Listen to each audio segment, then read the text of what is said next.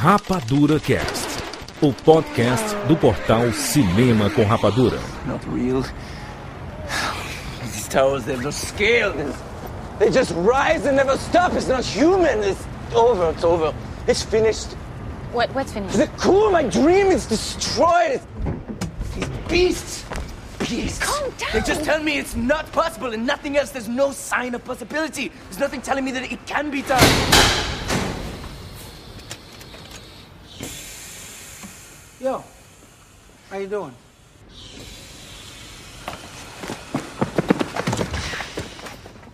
The stairs going up. Go back to the hotel. If I'm not back in five hours, look for me at the police station.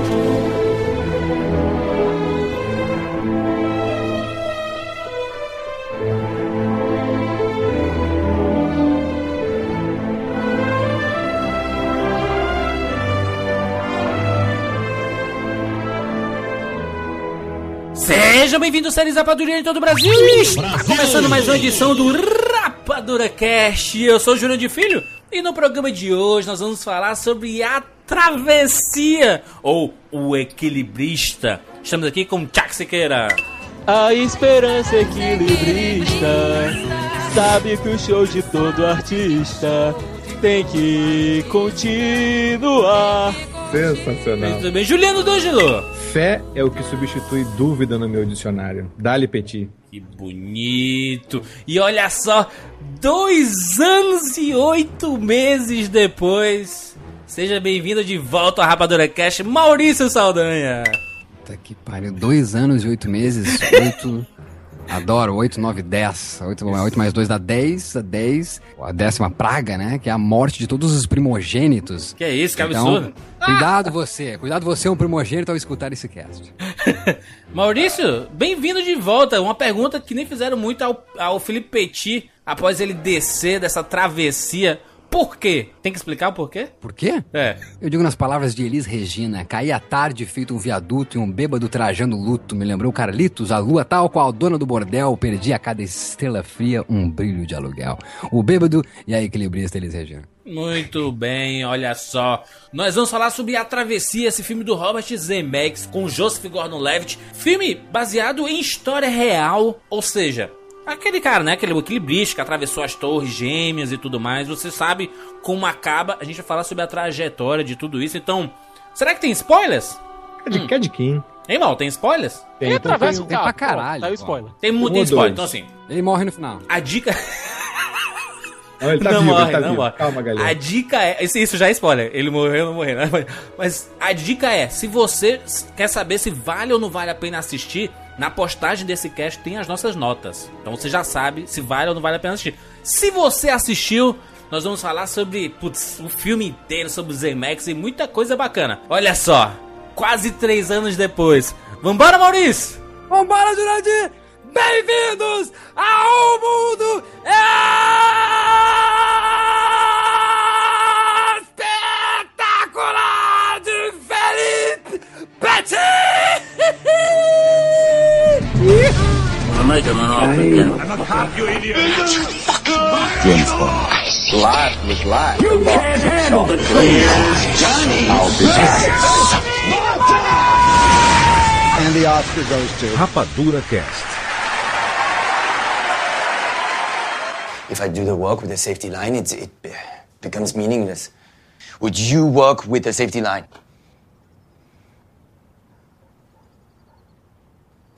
Years ago, when you first started to teach me in this house, I was a stupid little kid and I never listened to you, but you told me something I always remember. You said you cannot lie on stage. I think I understand now. You know, Philippe, what you're doing, I may not understand it. But it's. It's. something. Something beautiful.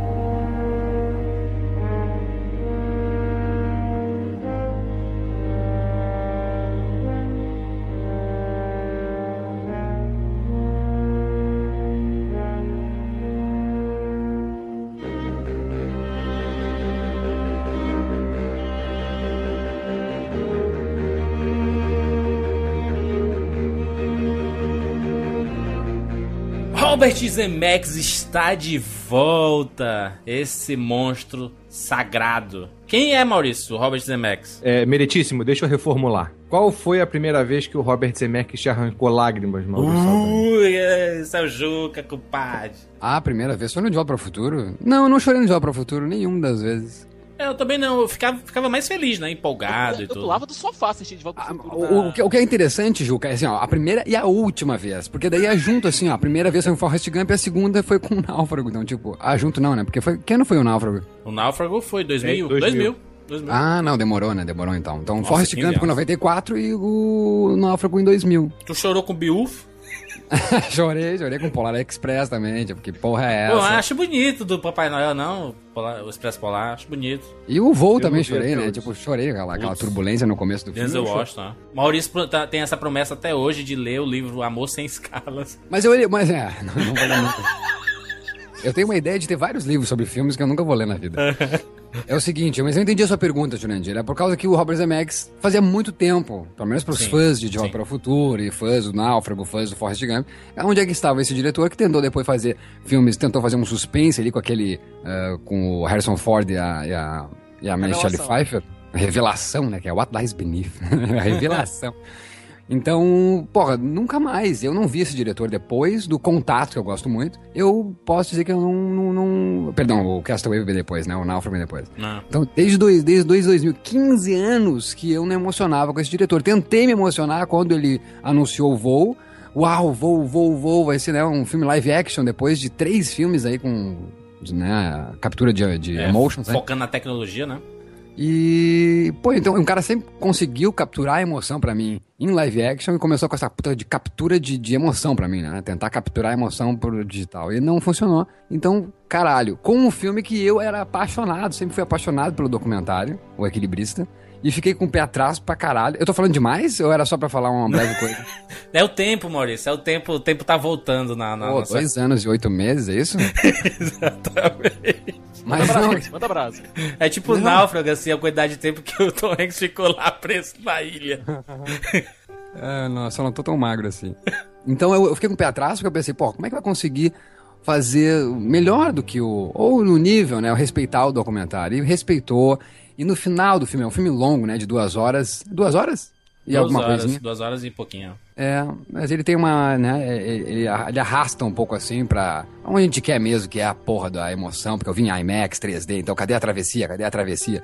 Então na hora que fui atravessar, eu juro que ali eu chorei e eu pensava que isso não aconteceria. Então eu emocionei Ah. muito com essa volta, espero que essa volta seja ah, em direção mesmo ao futuro, né? Bom, que ele, que ele não suma, né? Porque ele, normalmente o Robert Zemeckis, ele, ele é aquele diretor assim que meio que faz parte da nossa infância, né? Se a gente pegar, pelo, pelo menos a gente aqui que, que já tem seus 30 e poucos, Siqueira tá com 29, mas 29 já é 30, né? Ainda Então- não. Então já são 30 e poucos. O, o, o Zemeckis ele faz parte da, da nossa infância com a cilada pra Roger Rabbit, né? Que a gente lembra, com saudosismo, próprio De Volta para o Futuro. É, ele, tem, ele tem essa, essa parada do saudosismo. Aí o cara que a gente sempre ficou apaixonado por ele, ele deu uma sumida porque ele decidiu focar em desenvolver uma tecnologia que todo mundo usa hoje. Todo mundo É, pra- usa pra- de ele, movimento, né? ele, pra mim, é da leva, é da leva do- dos caras que a gente cresceu mesmo, como ele tá dizendo, como o Steven Spielberg, Spielberg, como exatamente. o, o- o John Hughes, que acabou morrendo, mas enfim, ele era o cara que eu vi todos os filmes. Eu vi o Anna Hold Your Hand em VHS, mas eu vi Carros Usados, eu vi o Tudo por uma Esmeralda. Aham. Todos, esses- não tem nenhum filme que eu não tenha visto. E no cinema, né? Comecei a ver o, no cinema ele com o Cilada para Roger Rabbit e não parei de ver esse cara no cinema. Inclusive, adorei A Morte Ele Cai Bem com o Bruce Willis. Adorei aquele filme que todo mundo achou horroroso. A Meryl Streep com Acho o rosto divertido. virado, cara, É, é. divertido. Eu era uma criança, então, achava isso super divertido. Então, tipo, então pra mim eu fiquei muito mesmo triste com essa ideia dele. Aliás, até acreditei no, Polar, no Expresso Polar, mas quando eu vi achei muito fraco.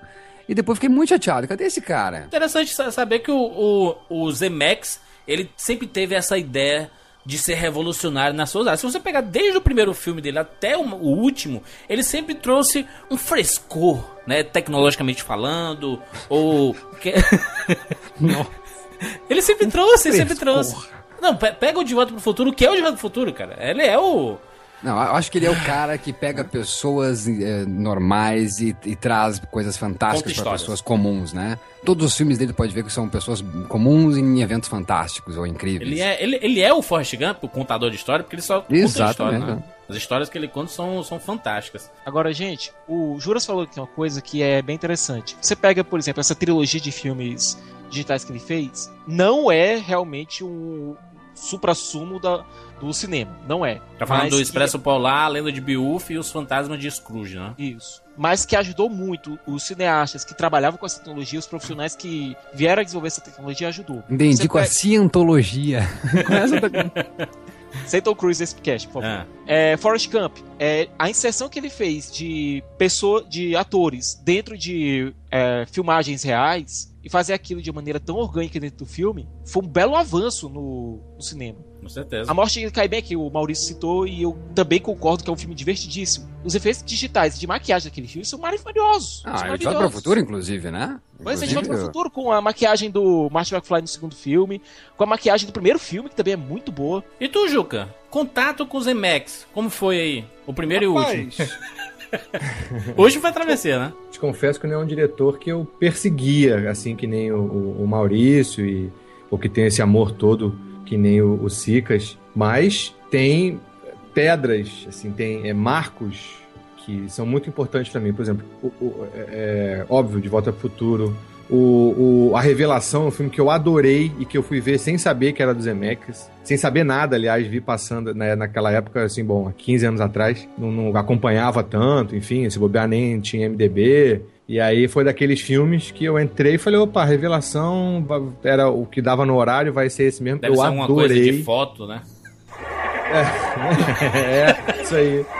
É, eu gosto muito da, da assim, Beowulf, eu adorei, adorei, achei é, a, intenção dele muito boa do filme. Tá certo que dá pra arranjar uma lista de defeitos no filme, uma lista de defeitos da, da, da, da questão digital, mas a intenção de tudo, a intenção de reproduzir a lenda, a intenção de, de fazer essa tecnologia. Eu adorei, adorei por princípio. E realmente é um filme que me entretém. Pra mim é entretenimento, eu curto. Mas, pô, é, o Voo é um filme que eu não consegui, não consegui. O trailer já achei esquisito, meu pai pediu pra ver, eu levei pra ele, lá pra casa dele, a gente viu, é, não, não bateu nada, mas se bobear, acho que é o único dos Zemeckis que eu vi e falei, pô, Zemeckis, o que, que aconteceu?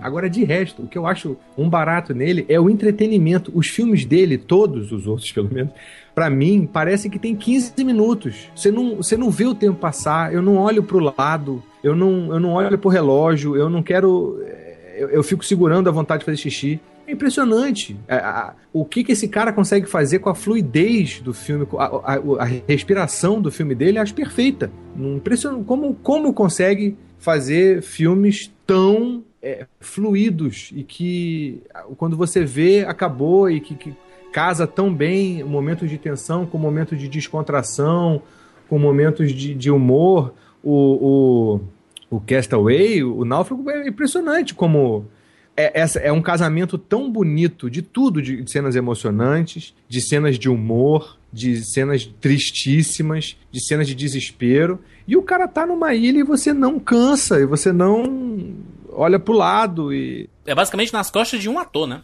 Exato, pois é. Ele Como consegue, isso, né? acho brilhante. Isso, assim, eu tiro meu chapéu pra ele. Então quer dizer que tu não foi desde criança acompanhando a carreira dele, é isso? É, eu. É verdade. Não, não. Ele é, um, ele é um, um- um- uma falha no meu caráter, assim. Eu nunca fico acompanhando, poxa, cadê os Emecs? Até porque é, ele dá essas sumidas, né? Esses saltos de, de sumida. E cadê os Emecs? Onde é que ele tá? Nossa. Ou então. E assim. É, é claro que eu acabei de falar aqui uma característica dele que eu acho importantíssima e caríssima para qualquer diretor. Mas não sei vocês, e adoraria saber. É, eu não consigo achar, fora esse, é, essa característica, outras características comuns ao filme dele. Né? Acho ele. Até isso também não deixa de ser uma qualidade. É como um bom ator que é um camaleão e que você nunca reconhece ele em diferentes, nos diferentes personagens. Personagens comuns em eventos fantásticos, né? Isso eu vejo uma Bom, característica boa, em todos é. os filmes, né? Desde o primeiro filme. As meninas que queriam ver o Beatles, o cara que quer ser senador para vender carro, o, o cara que se mete numa. numa o Tudo para o Esmeralda, o De Volta para o Futuro, todos os filmes são coisas Gump, comuns, pessoas comuns em, em grandes eventos, né? Diferente do Tim Burton, né? Que são personagens fantásticos em ambientes fantásticos, né? Ele vai. Ou, ou ambientes comuns, né? Tesoura é um, é, um, é um homem fantástico em um ambiente comum. Será que é comum aquela. Plano que aquela, acaba sendo transformado por conta dele. né? aquele Caso do- castelo, aquelas coisas, não sei não. Tô dizendo, eu acho que o Maurício tá certo. Dragão. O Zemeckis, ele pega os personagens comuns dele, entre aspas, é, ordinários, ordi- o Ordinary Man, joga numa situação absurda e vê o que, é que essa situação faz com ele. Contato, por exemplo, você pega a Ellie, que é a personagem central, ela é uma personagem, uma cientista que tem, que tem o credo dela é a ciência. É jogada naquela situação onde ela é forçada a ser a crédula. Acreditar que aquele evento extraordinário que aconteceu com ela realmente aconteceu e não foi uma simples imaginação. Tirando as, as animações, né? O Beowulf, que não tem nada de comum, né? É, é, ele, quando ele faz live act, ele, ele traz essa parada do, do homem comum. Não sei se o Felipe Petit é um cara comum, sabe? Porque é um cara que tem um dom extraordinário, né? Não, tu entendeu, não é um, um super-homem, não é um Avenger. Ah, né? não é, não é. É, é Então um é. Avenger, é um Avenger, né? até, até é um Avenger, né? Sou, às vezes, Maurício, inacreditável. Não, são pessoas com uma puta determinação, né, cara? Que nem o Voo, o Denzel Washington tá putamente determinado, a, a, né? um, um, um cara competente pra caralho. Colocar um pessoas- avião de cabeça pra baixo. É, o Forrest Gump é um estúpido competente, entendeu? Sim. Aliás, nem é um estúpido, né? Que ele fala que ele não é estúpido, né? Então ele é um homem, enfim, com QI É o idiota baixíssimo. que sabe ele, amar, ele- né? ele é de- determinado no QI, entendeu? Baixíssimo. né? Indo para a travessia, este filme, protagonizado pelo Gordon Levitt, né, dirigido pelo Zemeckis, é baseado na história real do equilibrista Felipe Petit, que já teve documentário, vencedor de Oscar, inclusive. Man on Wire. E é uma história, eu, eu não conhecia, eu já eu lembro que a gente, a gente até fez a Padorocast na época comentando sobre o Oscar, né? E a gente comentou um pouquinho de cada filme, de cada documentário indicado, inclusive dos vencedores. E assim, eu ach- achei a ideia maluca e tudo mais, achei. Caraca, que estranho, cara atravessando os prédios, no, se equilibrando, que coisa estranha. Mas nunca, nunca fui atrás. Aí eu assisti o filme depois que eu fui atrás do documentário, né? Eu, eu fiquei assustado. Eu assisti, assistindo o filme, Maurício, eu fiquei com a sensação de que eu estava assistindo uma ficção que era tudo mentira, sabe? Assim, não, Qual não- filme? Qual filme? A travessia. A travessia. Eu assistindo, eu saí, eu saí do cinema assim, não, esse cara não ficou indo e voltando lá, não, não fez isso. Oito fez. vezes. Não fez isso. É impressionante, né? Que eu também, quando vi o filme, eu já tinha visto, eu vi em 2008, né? E eu realmente tinha esquecido dessa questão, de que ele volta, né? Ele vai e volta, e vai oito vezes. Que porra é essa? E só corroborando com o que tu falou, parece mesmo uma ficção, porque a gente, a gente cresceu vendo o quê, cara? O King Kong em cima do Empire Sim. State, né, cara? É. Então a gente, Homem-Aranha escalando coisas. E real, né? Se- Sempre real a parada, né? Não, até tinha um Homem-Aranha aí, não tinha? Tem, às vezes aparecem uns Homem-Aranha aí que os caras se vestem de Homem-Aranha e, e sobem nos prédios, né? Mas não, não tanto quanto subiu o Felipe Petit, né? E o que é bacana é isso, né, cara? O nome do cara é Felipe Petit. Petit não é pequeno? Pequeno? É. É, Então, pequeno olha, Felipe. olha a grandiosidade da coisa, né? O cara subiu um negócio de. Quem sabe aí os, os dados da, da Torre Gêmeas? O, quantos metros tinha 110 aquilo? andares. 110 410 metros. Ah, que que é isso, né, cara? Que que é isso? Que que, que que é isso? O mais louco ainda. Mas enfim, é, é que é muita coisa pra falar, Júnior. Tu tem que botar um. Vamos, falar sobre o que agora? Eu não consigo nem imaginar essa altura, viu, Maurício? Só 410. Eu fi- fico assustado. Eu tenho medo de altura, tá? Eu tô Qual foi aqui. o lugar mais alto que vocês já foram? Essa é a pergunta. Ah, mais alto. Ah, Sem, sem tomar nada, né? Sem beber, sem nada. é, mais alto. Não foi. Acho que foi prédio mesmo, assim. Mas nada, nada de 15 andares, 20 andares, assim, sabe? Nada demais, assim. Eu acho que eu fui aqui em Porto Alegre num que tinha 22 andares. Cara, cara, eu, eu, eu, eu, eu vou pra um local e eu tenho que ir no 15 andar, eu aperto e o elevador começa a demorar pra. Ele fica subindo, subindo, eu já fico, cara, eu já fico nervoso. É, né? Só Eu, subir. que eu Só sei que eu subir. já, eu já sei que tá alto pra caramba. 110 andares deve demorar. Juca, já foi tão alto, assim- foi alto já em algum lugar, assim? É, já, a montanhas, montanha, né? É, subi a Pedra do Sino, acho que foi a mais alta, tem 2.700 metros. Nossa Uau, senhora. uau. Ah, é, eu agora, bem lembrado, eu fui agora em Gramado, aqui em Porto Alegre, na... na acho que a Montanha do Caracol. Enfim, eu desci Eu fui cerca também. de 600... Foi? Mas eu Hã? não desci, não, só subi. Sabe, é, eu desci e subi aquela escada. Deus e vi-. Eu descendo as escadas, vendo o pessoal subindo, tipo. Eu, ah, que gente mal preparada. Meu Deus, que horror que foi subir. E lembro que no Equilibrista, no documentário, o- um deles fala que em um momento desce as escadas, né, apavorado, Aham. e disse que não parecia que era um desenho animado, né, que ele não conseguia mais descendo 110 andares de escadas e que não paravam as escadas, não paravam as escadas. Não, ele fala que é- parece um sonho, aquele sonho que você não consegue acordar, que você vai descendo, descendo, Isso, descendo, isso, descendo e não isso. acorda. E é muito bem retratado no filme, né? Tem um- esse, esse cara que fica do lado dele lá, né? Ajudando ele, um cúmplice, né? Do, do personagem do Gordon Levitt, né? Do Felipe Petit. Ele fica, ele morre de medo, né? De altura, ele fica desesperado, ele coloca em situações que você fica, não, não, não, não. Cuidado aí, cara, porque o, o Felipe Petit, ele fica pendurado na ponta do prédio, né? E olhando pra baixo e pro lado e tu, caraca, cuidado É, aí. ele é aquela criança arteira, né? Nossa. Mas só, uma- só pra continuar, Juca, e, e quando foi nessa ocasião, ou em outra ocasião, onde tem, por exemplo, Gramado, quando eu citei que o Jurandir disse que foi também, eh, tem rapel, por exemplo. Juca, tu já fez rapel? Fiz uma vez só. É, tenho, essa é uma outra coisa que eu lamento muito na minha vida. Tenho vários amigos que escalam, mas eles nunca me chamam. Acho que eu, que eu sou gordinho, eles têm medo de, de, de acontecer alguma catástrofe. O gordinho é sempre excluído dessas coisas. É, é, pois é. Aí eu fiz uma vez na, num, num- em Lumiar. A gente desceu e acabava numa cachoeira. Era bem legal. É. Ah, é, lugar alto, então agora lembrei aí o Rio de Janeiro, que o Juca tá aí, fez até eu lembrar agora, é o Pão de Açúcar, né? Tu foi no Pão de Açúcar? Não, mas Nossa, eu já sou um fico morrendo de cagão. medo, imagina, fechado naquela coisa, morrendo de medo, imagina. Eu sou muito cagão. Eu vejo, vejo essas coisas, eu fico desesperado. Começa a suar frio. O, o que me emociona demais nessa história, tem N coisas que me emocionam nessa história, né? É a questão, em primeiro lugar, eu acho o bacana do filme, que eu fiquei, em primeiro lugar, como eu comentei antes, é, chateado por causa que, pô, uma ficção, eu sou muito fã quando eu, quando eu me apego mesmo a uma coisa, né? Como o documentário, eu pensei, não, eu quero, ver, quero que o pessoal assista ao documentário. Não a ficção, porra do cacete. Mas achei que o, o- a ficção é tão complementar, sabe? Porque tem coisas que no documentário não aparecem na ficção.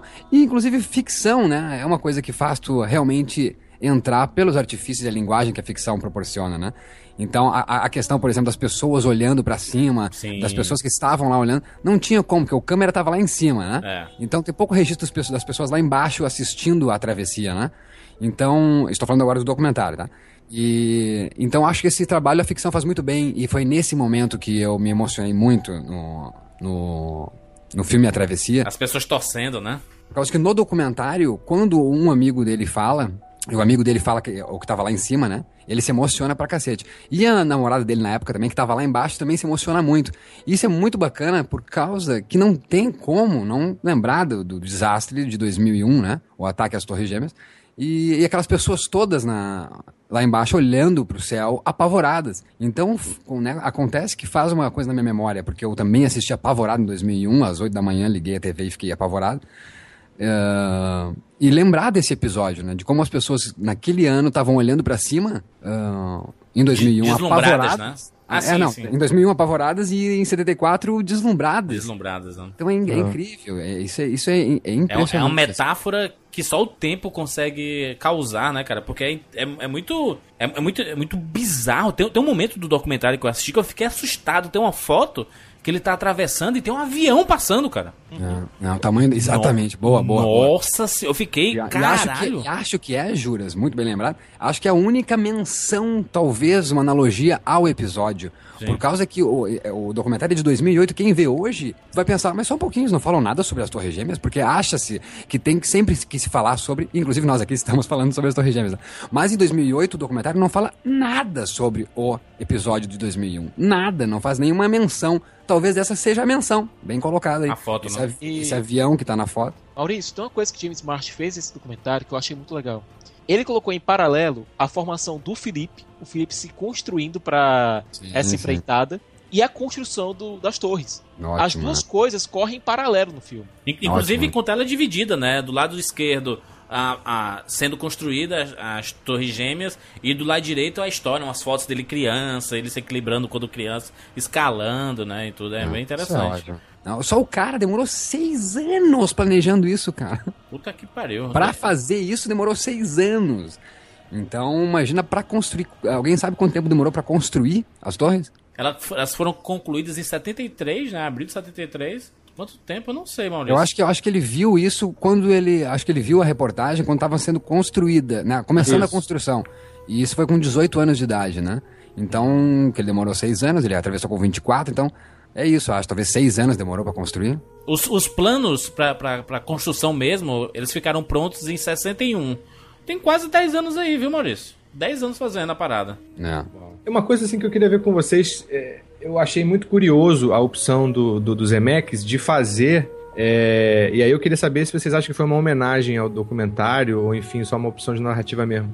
A coisa do. No filme da travessia do Robert Zemeckis, ele escolher é, meio que é, imitar o documentário na coisa de o Petit falando e aí cortava para as cenas. Eu achei muito curioso ele poder fazer um filme normal, mas ele ainda usar o Joseph Gordon-Levitt de, de narrador do filme, né? De apresentador e narrador. E aí eu fiquei lembrando que. Fiquei lembrando, enfim, eu lendo a respeito, vi que é, o filme ia ser com o Petit. Só que aí, em algum momento, o Zemeckis falou: não, olha só, vamos ter que arranjar um ator mais novo para fazer você e tal. E aí ele passou, ele, não sei se por conta disso ou por outras questões, o, Luiz, o Felipe Petit passou a ser só um consultor que de vez em quando era acessado no, no processo. Eu, é, passou dias, né, oito dias com o, o Joseph Gordon-Levitt, foi, foi um amor. É, o, Joseph Gordon-Levitt ficou apaixonado por ele e, e, pela, e falou que é uma... Ele falou uma coisa muito interessante que eu concordo, que nem todo mundo que sabe fazer alguma coisa sabe ensinar bem, né? Não tem nada a ver uma coisa com a outra. Mas ele, ele é um excelente professor também, segundo o, o, o Joseph. Então, vocês acharam curiosa essa opção dela, dele de, de fazer essa, esse, esse, estilo de filme? É, eu vou, eu vou confessar que me incomodou no começo, assim, tipo, não tava. Achei meio palhação demais, mas depois, poxa, compreendi, compreendi que a escola desse cara é uma escola de circo, é uma escola de apresentação, então acho que faz todo sentido. E achei bacana também, Juca, por causa que talvez o cenário seria as Torres Gêmeas. Então ele está no topo da. Uh, Estado da Liberdade. Da, liberdade. da Liberdade, porque não existe mais as Torres Gêmeas, né? Então, uhum. na verdade, sem dúvida alguma, se hoje existissem as Torres Gêmeas e ele fosse fazer esse filme, acho que esse filme também existiria, se não existisse o desastre de 2001 ele estaria no topo das torres contando isso, né? Mal. Então acho que é uma, é uma, forma também de fazer uma homenagem às torres, essa apresentação dele, entendeu? Mal, e, tem e... três motivos para colocar ele na, na Estátua da Liberdade. Opa, vamos lá. Primeiro motivo, são dois franceses, a Estátua da Liberdade foi construída na França, ah. que foram acolhidos por Nova York. Boa. Boa, Dois, é um dos marcos da cidade. Então, você colocando ele na, no topo da Estátua da Liberdade, você imediatamente identifica, ah, tô em Nova York.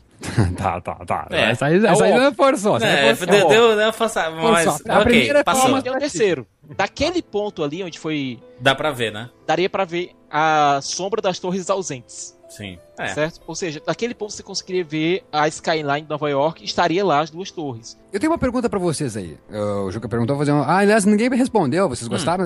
Eu só respondi essa questão que o Juca apresentou aí do, de ser apresentado, né, como uma forma como um âncora, o Joseph. Eu acho que inicialmente eu, eu, eu, eu fiquei com a ideia de que ele tava dando uma palestra, sabe, assim que ali era um fundo falso, porque Pra mim tinha muito cara de fundo falso aquele dali, sabe? Aquela parte. É, ele Sim. Total. É, eu assim, não, é, é, uma foto e ele tá palestrando para uma turma e aí no final ele vai dizer assim, e foi assim que aconteceu, sabe? Mas não, ficou um, ficou um tom quase de fábula, né? Assim, olha, vou contar minha história daqui de cima.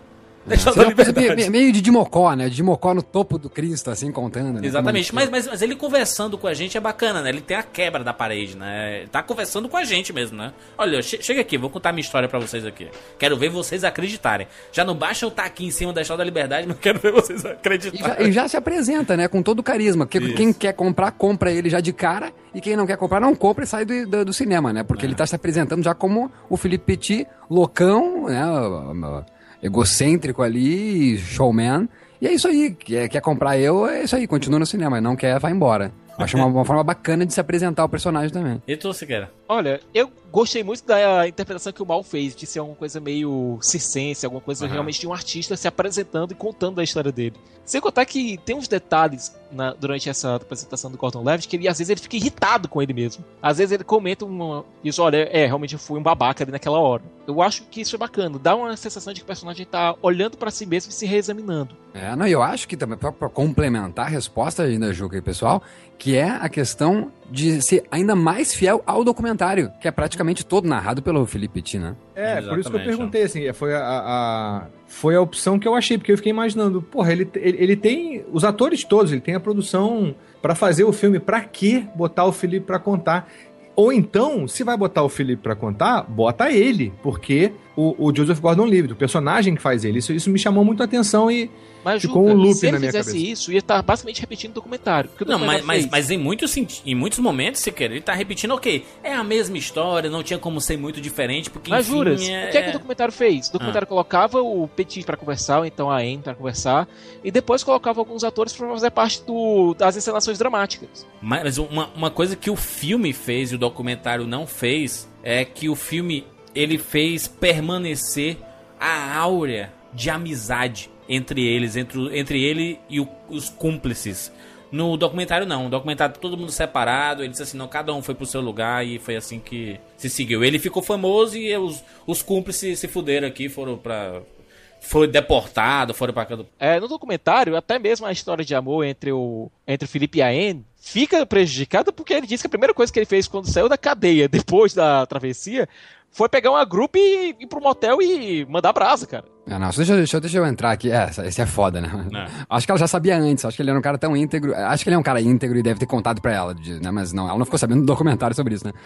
Seria uma merda. Mas eu só querendo eu não te corrigir, eh, eh, Sicas, mas a questão, acho que bacana, é que é uma história de amor. Eu acho que não é só dele com a Anne, não. É uma história É de amor. Porque, não, de- dele com as torres, dele com, com a sua ambição. Com a sua paixão, eh, o seu sonho, né? com o seu amor é por tudo, pelo circo, pela arte, pela, pela exibição e pelo e- a, a história de amor entre essas pessoas todas foram seis anos de elaboração e um dos amigos que se emociona demais na que tá no topo do lado dele da torre e que se emociona demais no, no, no documentário ele sem dúvida deixa muito claro ali o quanto ele ficou chateado por esse essa mudança que depois, né? Porque ele, quando ele sobe as torres, atravessa e desce, mudou a vida dele, né? Ele virou um astro, ele virou Dele exclusivamente, né? é, e o ego subiu mais ainda do que os 450 metros, que já era, né? Subiu mais ainda.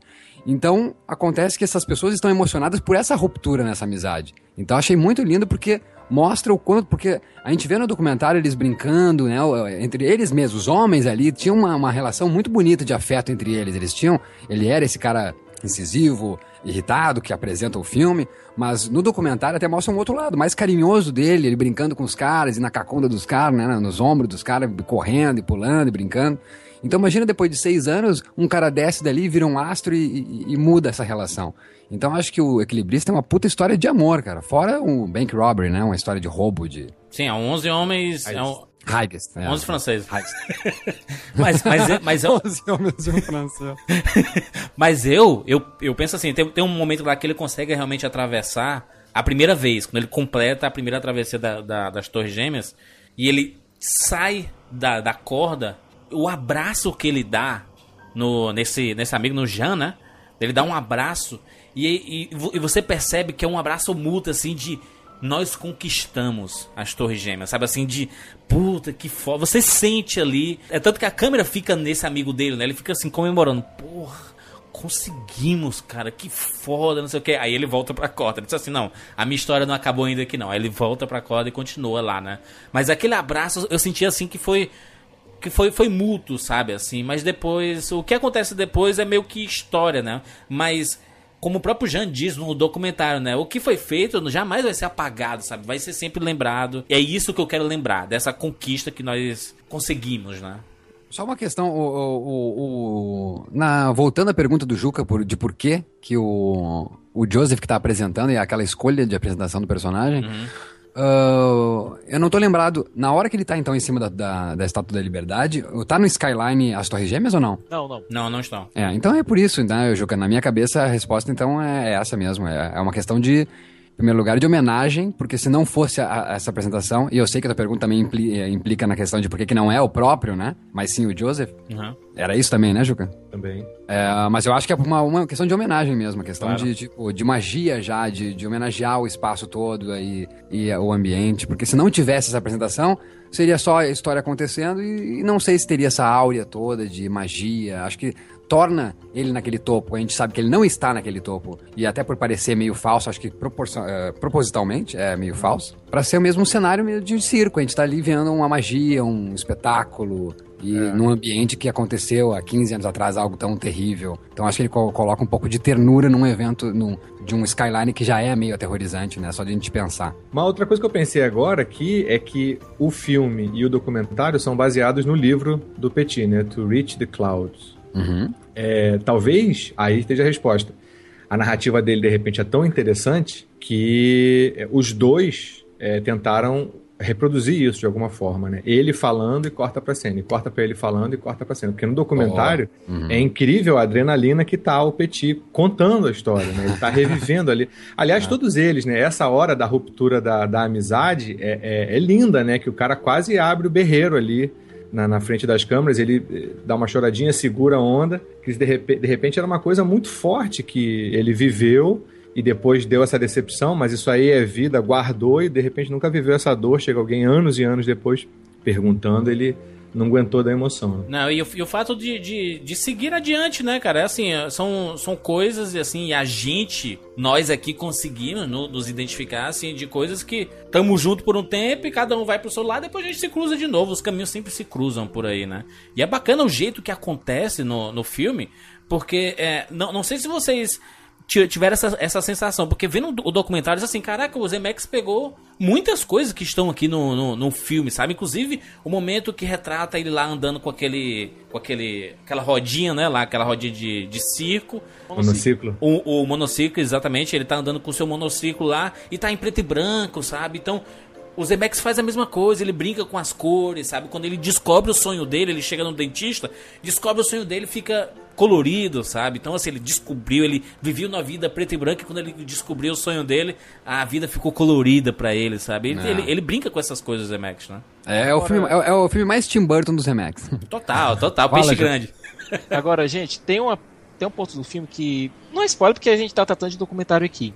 Não, e é, e é a história que todo mundo sabe, né? Que o cara atravessou Pois as é. torres gêmeas. É isso, não tem, tem isso. Os não. últimos frame, os últimos momentos do filme que foi uma coisa que realmente me deixou assim bem bem com o coração pesado, sabe? Não. Durante o filme todo, é, foi dito que os, os nova-iorquinos não curtiam muito As torres gêmeas. as torres. Pareciam dois caixotes lá. Isso. E que foi a caminhada do Petit que deu alma para aquelas torres, certo? Isso. Pô, isso E- foi incrível. Pois é. Nos momentos finais do filme, o Petit tá falando que é, ele ganhou aquele cartão de acesso permanente lá, que ele podia visitar as torres no dia, no dia que ele quisesse.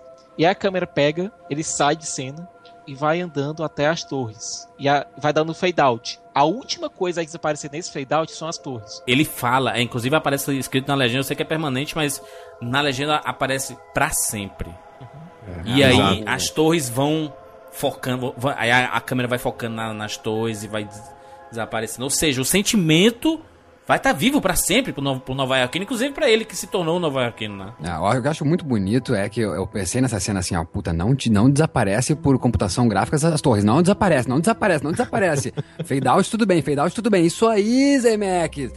Porque eu acho que, na verdade, naquela cena aonde o cabo de aço vai surgindo digitalmente, é o jeito dele fazer uma analogia sobre as torres que desapareceram. Aham. Não. Eu acho que tá naquele cabo que vai surgindo as torres que, na verdade, naquela cena ele tá querendo dizer que as torres desapareceram. né? É uma forma de, de homenagear. E não só as torres sumiram, né? É, é engraçado que se as torres sumiram, o feito dele será que some também? Jamais, jamais. Não, não, não, Não, não some nada, né? Não some, o- não, não, não, não some o feito. Inclusive, quem não assistiu e está ouvindo, por favor, assista ao Equilibrista documentário. Por mais que você assistiu só o The Walk, a travessia, e acha que já não precisa mais saber nada, como o, Juca, o acabou de dizer, ah, o feito é esse, ele atravessou e deu. Não, assista também, porque é um complementar ao outro, né?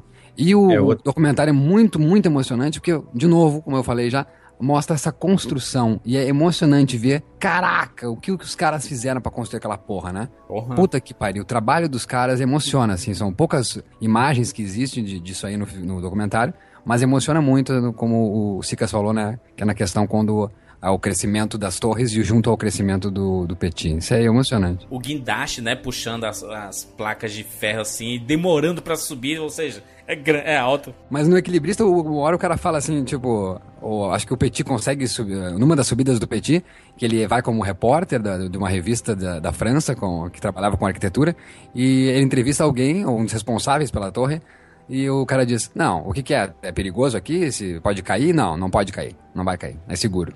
Ou seja, então, ainda tem essa menção que também eu acho bem sutil no documentário, né, sobre a queda ou não das torres, né, o cara dizendo que não, não pode cair as torres. E acabou se tornando o símbolo de Nova York, né? As Torres Gêmeas, né? O, o Juras perguntou, óbvio que só pra polemizar, porque eu aposto que ele não acha isso, que se a, a queda das Torres Gêmeas eh, diminui o feito dele.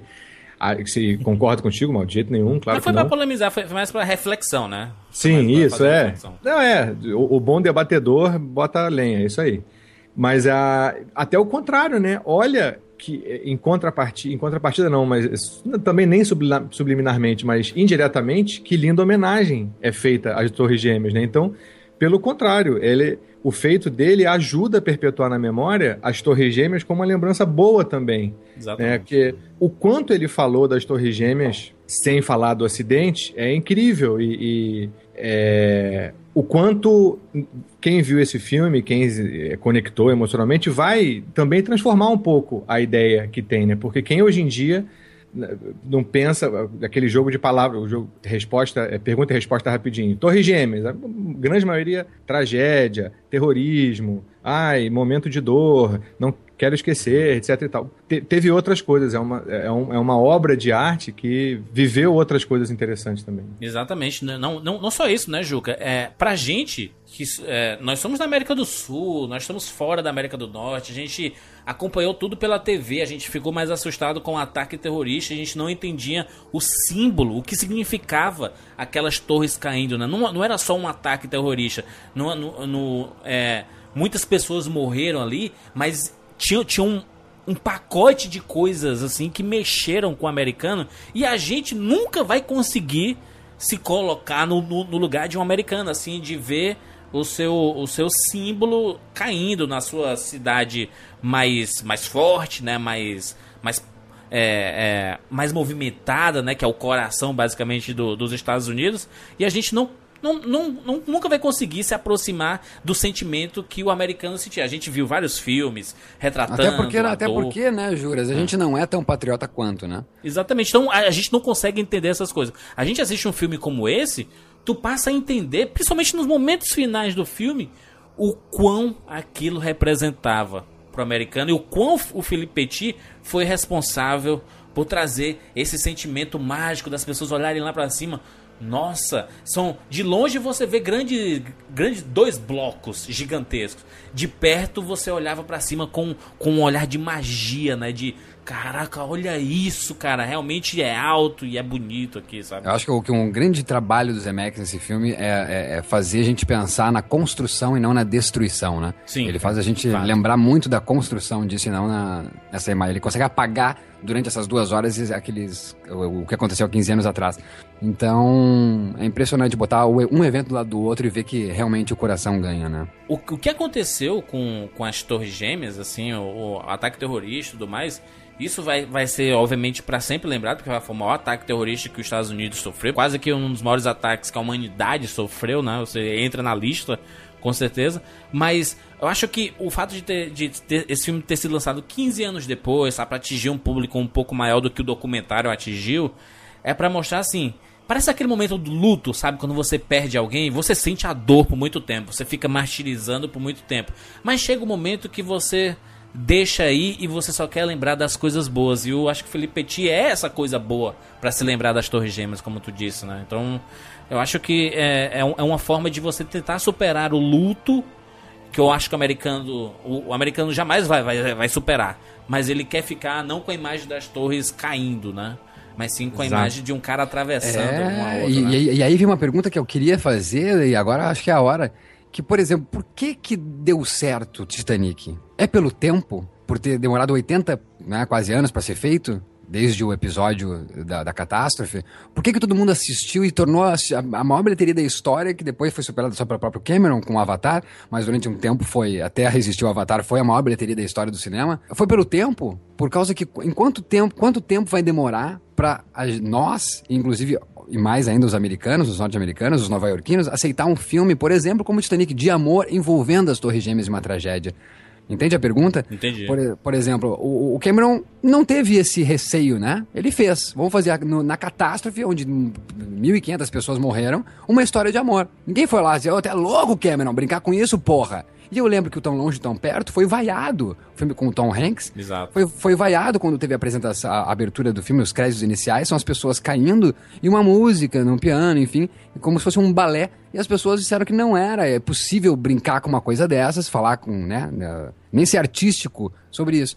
é o tempo. Daqui a 80 anos, você, vai ser possível um Cameron, ou o filho do Cameron, fazer um filme envolvendo uma história de amor no desastre das Torres Gêmeas? E ser aceito? Chegou Eu- perto daquele filme lá com o, o Paul Edward, do Crepúsculo. O, o Lembranças, né? O Lembranças. Chegou perto de ser isso. É, eu- É, não, não, né? O Lembrança tem só uma cena e o avião, Uma uma cena. cena. O né? final, Não, no tô- caso, Tô né? falando, tô falando um filme inteiro, né, esse É, caso. Não pode a minha pergunta. So- Sobre o caso, né? James Cameron escolheu bem. Não sei se ele escolheu bem, não, gente, vamos, vou, vou esperar aqui passar muito tempo para poder fazer esse filme. Acho que foi o projeto que apareceu, é, que ele tinha Não, na mas é que nem cabeça, precisava, né, Juras? Não já precisava. tinha bastante tempo, né? Já Mas tinha, ele fez já uma história de fazia amor bastante ali, tempo. entendeu? Não, mas beleza, mas então, quero saber se hoje, em 2015, 15 anos após, a- a- aceitaria? Nós aceitaríamos? O povo americano aceitaria uma história de amor envolvendo a catástrofe? O Felipe Petit é adorado mesmo pelos nova-iorquinos? Petit era considerado um marco para os nova-iorquinos. Será que todos os americanos gostam mesmo? Não sei se todo mundo gosta não, hein? Os nova-iorquinos adoravam ele. Não, não, mas ó, Adoram, então né? a, a pergunta é só essa: é, é- é o tempo? Eu acho que a resposta é o tempo. O tempo É. cura isso. Daqui a 80 anos, então, vai ser aceito. Porque a gente não pode ignorar isso. Isso me veio essa, essa questão. E por que, que o Titanic não, não foi feito do mesmo jeito, só que sem o. ah, o né, na hora de o, o navio eh, bater com o iceberg. Por que, que não parou antes, entendeu? A história de a- amor, a história toda, por que, que teve ainda o desastre? Então, eu adorei a pergunta. Eu Acho que é, é ótima questão a ser colocada. Eu diria que é o tempo, sim, é o tempo de uma geração. Qual a diferença da gente para as Torres Gêmeas para a gente do Titanic? A, a nossa geração não viveu isso. né? A geração mais velha tem uma lembrança já meio nebulosa, porque quem viveu naquela época é, é, tá velhinho, que nem a, a, a, a moça do A filme. Rose. A A glória. Rose, isso, obrigado. É, e aí é o contrário, né? Se você faz um filme agora das Torres Gêmeas, quem viveu isso, mesmo indiretamente como a gente, tem uma lembrança não muito boa e, e vai ter, pode até atestar que é um bom filme, mas vai ter uma relutância e, nessa, e, e a faixa dos mais sensíveis acho que vai ser enorme, de que simplesmente não vai ver. A faixa que vai falar mal, então, uh, vendo ou não vendo, vai ser incrível. Agora, o Titanic, como a gente não viveu, é o contrário, a gente quer ver, a gente quer ter alguma noção do que, que foi esse fato histórico tão fantástico. Perfeito, perfeito. Fantástico, não, né? Tão forte, sim. Né? Como a, questão das Torres Gêmeas foi pra gente, né? É uma tragédia enorme, envolvendo um monte de gente que você não espera, enfim. É, então eu diria isso, eu diria que na próxima geração vai ter sim. Ah, assim como os filmes de Segunda Guerra Mundial, Primeira Guerra Mundial. Exatamente, perfeito, perfeito. é. O Holocausto. É, exatamente. A brilhante resposta e acho que é isso aí mesmo. Então, até que aconteça esse tempo para outras gerações, gerações virem a gente aceitar esses filme, esse filme, e a gente tá bem veinho, e ser o, o rançoso do Twitter, se tiver o Twitter em 2090. O que venham filmes como a Travessia, que eu acho que respeita pra caralho, sabe? Respeita demais. Respeito, é verdade. E, e eu achei até o último minuto, como eu disse ali antes, né? Em não desaparecer as torres, em ter o fade out e ficar aquele sol só, né? E batendo nas torres e, e- e que sejam assim, que respeitem o, o caos. Quando ele fala ali, né, o pra sempre, o, o permanente, ele fala não necessariamente que o passe dele é pra sempre, independente das, das torres terem sumido, mas que esse sentimento, né, esse sentimento pela por tudo que aconteceu, vai ser pra sempre mesmo. As famílias jamais vão esquecer esse caso, porque putz, destruíram muitas famílias. é, abalou um país inteiro, abalou o mundo inteiro, tiveram consequências a partir dali, sabe? Então é realmente pra sempre, cara. As pessoas jamais vão esquecer.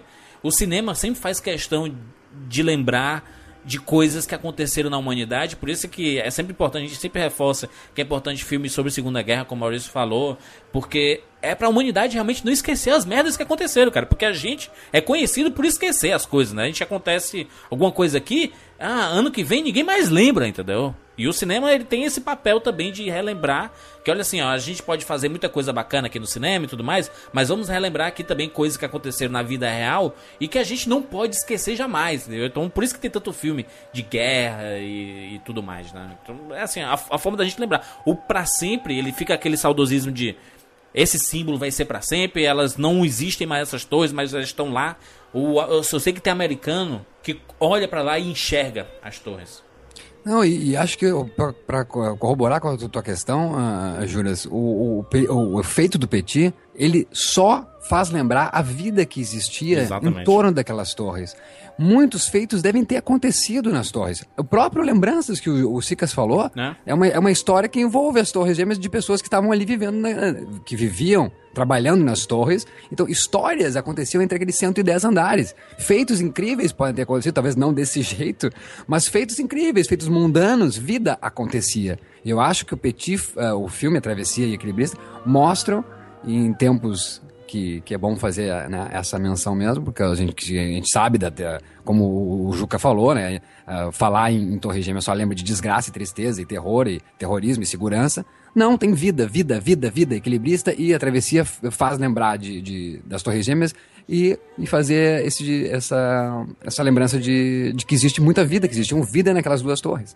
Então acho isso mais importante. Mas eu acho que se, se, tu, se tu comparar épocas, né, quando aconteceu esse do Felipe Petit, né, nos anos 70 lá, ele saiu de lá aplaudido, entendeu? Inclusive os policiais acharam foda, caraca, tá maluco, né?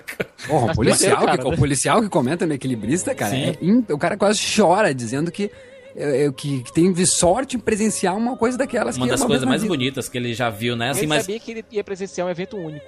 O cara, o cara, o cara deitou, gente. O cara deitou.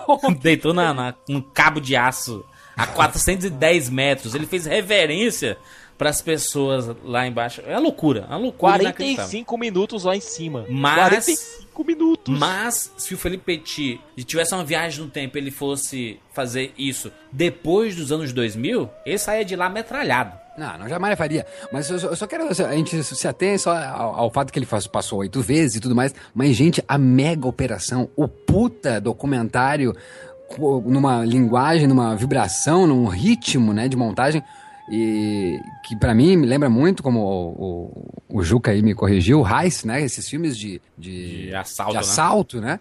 E o, o próprio Travessia tem um climão de heist, né? De, de assalto. Puta que pariu. Olha só como o cara conseguiu o cara pisou num prego, cara. O cara, o cara conseguiu. Se já não bastasse da, a dificuldade, né, cara? No dia da operação, cara, a adrenalina daquele filho da puta. E o cara conseguir ter foco para atravessar.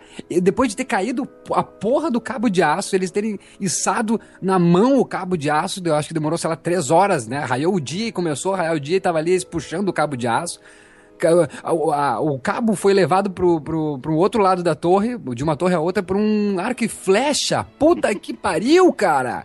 Isso é incrível, cara! Não, e, pois é, e aí eu queria voltar lá no, no na, quando você falando que quem viu e achou que viu tudo, veja o documentário. Quem gostou do filme, por favor, veja o documentário para ver ainda uns episódios mais tão incríveis que eu acho que o Zemeckis não colocou para falar, porque falou, não, vamos pegar leve, porque tá muita ficção, tá muito fantástico isso aqui.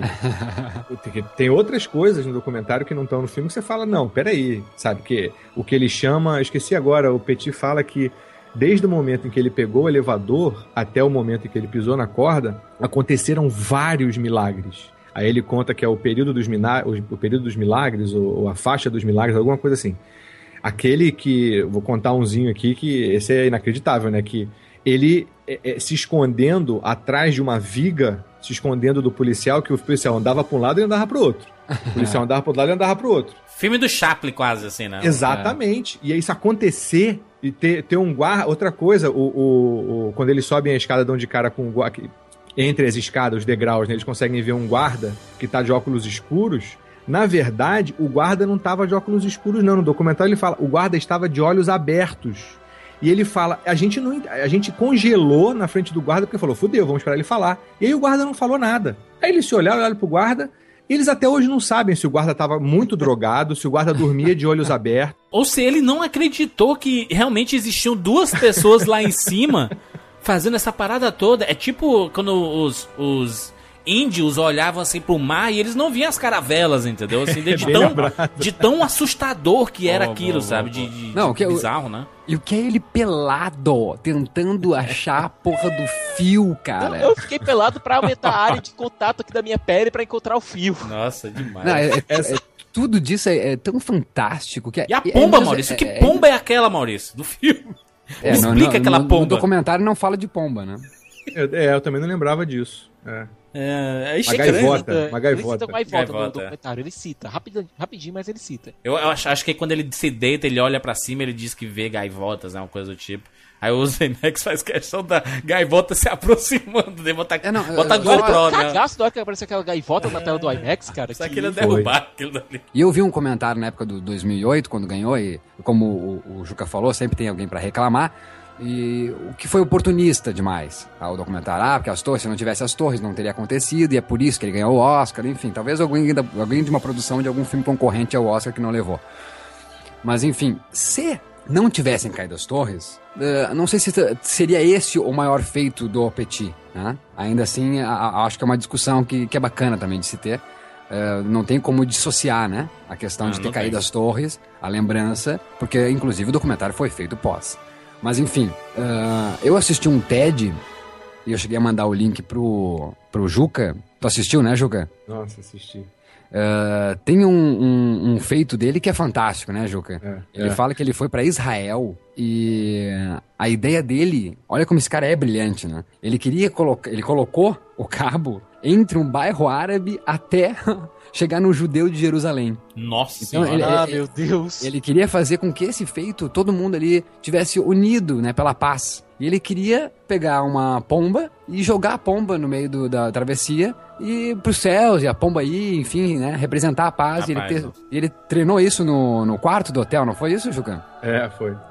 E eu sei só que na hora ele não consegue porque a pomba não voa. A pomba vai e pousa no bastão. Ele treinava no quarto e achava que tava, a, a pomba voava um pouquinho e deitava na cama. Ele achava, não, tudo bem, o quarto é, pequeno, ela não tem pra onde voar, vai dar tudo certo na hora. Mas chegou na hora, a pomba não voava mesmo, entendeu? Então parou no bastão e as pessoas aplaudiram como fosse um feito dele mesmo, sabe? É, Não, e Tipo primeiro, mágico, né? antes de ir no bastão, parou na, na cartola dele. Ele tava de cartola, de chapéu. Isso, Parou foi, foi cima, né? parando, é, parou na pomba, parou no bastão, parou no coisa.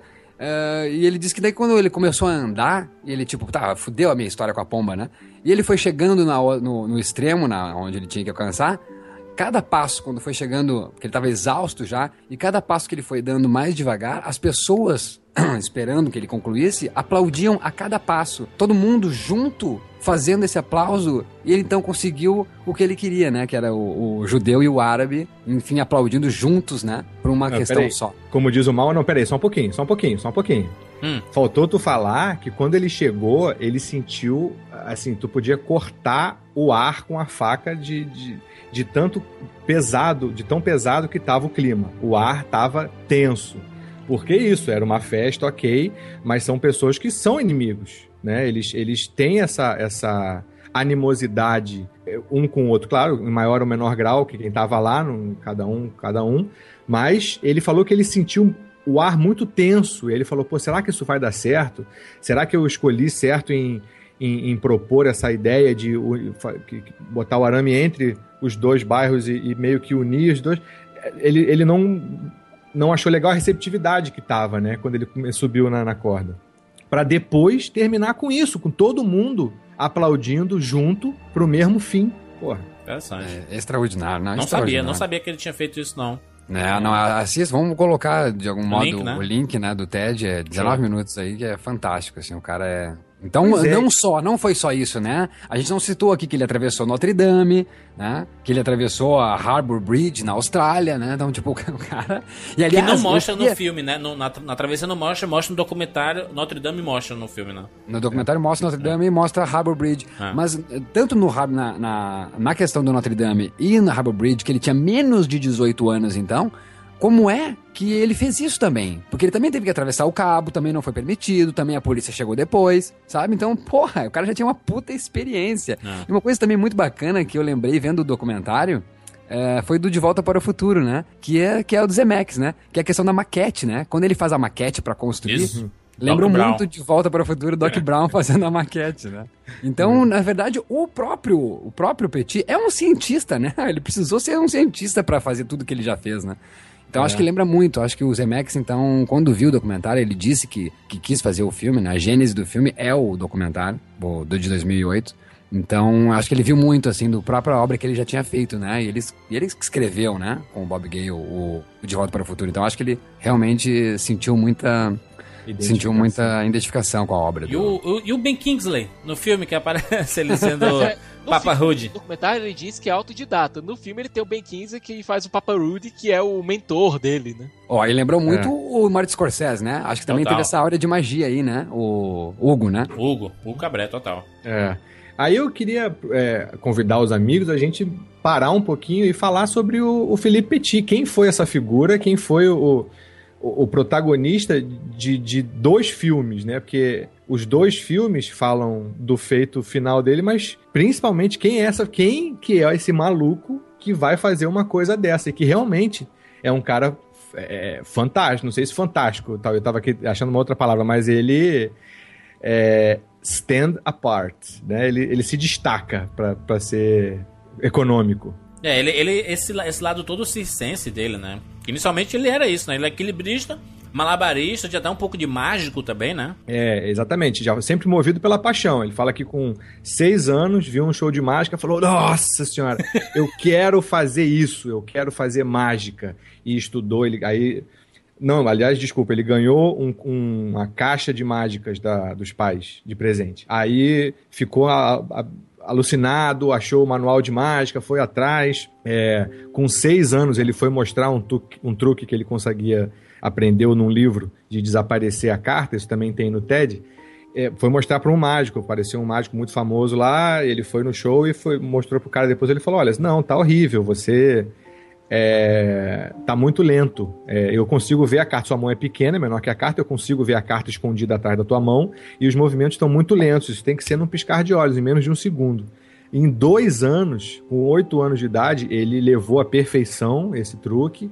E aí, depois viu o malabarismo, ficou apaixonado, foi atrás também, é, é, manual, decidiu ser malabarista, ensaiava todo dia, desde criança, foi expulso de cinco escolas, porque não fazia dever, não fazia nada. Ele estava muito ocupado fazendo a, o, o trabalho dele, já desde criança. Sempre foi, assim, muito obcecado, muito movido pela paixão.